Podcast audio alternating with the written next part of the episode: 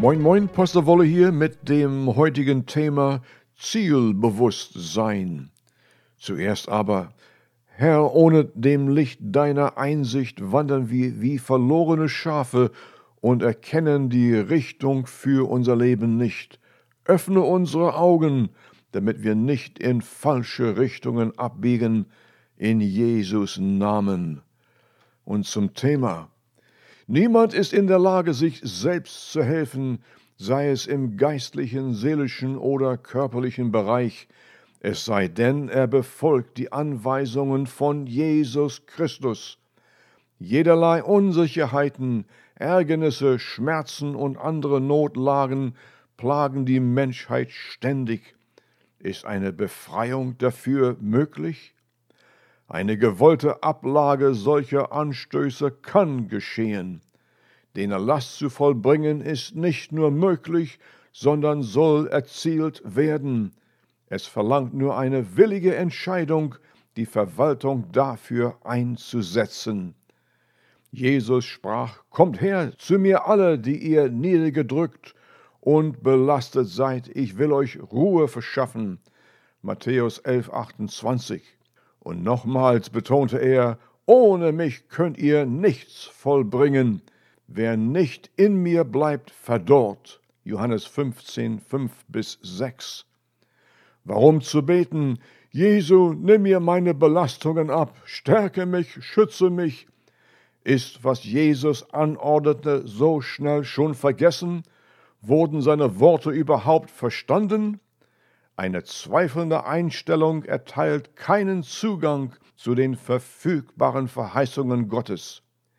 Jesus gab die Anweisung, den Gebrauch der Vollmacht seines Namens, um alle Anstöße des Feindes zu überwinden, und sie lautet, wer zu dem Berge dort sagt, hebe dich empor und stürze dich ins Meer, und in seinem Herzen nicht zweifelt, sondern glaubt, dass das, was er ausspricht, in Erfüllung geht, dem wird es auch erfüllt werden. Markus 11, 23. Wurde der Berg des Anstoßes auf diese Weise befohlen?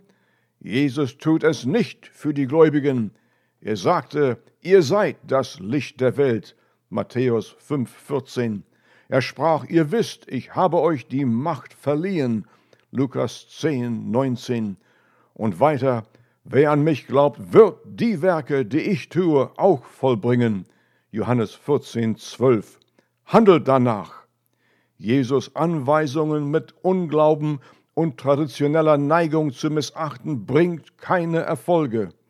Gebetswachen zu veranstalten, um Hilfe zu erbitten, ist sinnlos und widerspricht Gottes Anweisungen. Ja, wieso denn? Weil der Wille Gottes entweder nicht verstanden ist oder danach nicht geeifert wird, ohne der Gewissheit, wie Anstöße befohlen werden und die Grundsätze dafür, bleibt der Berg unbewegt. Markus 16, 22 bis 23.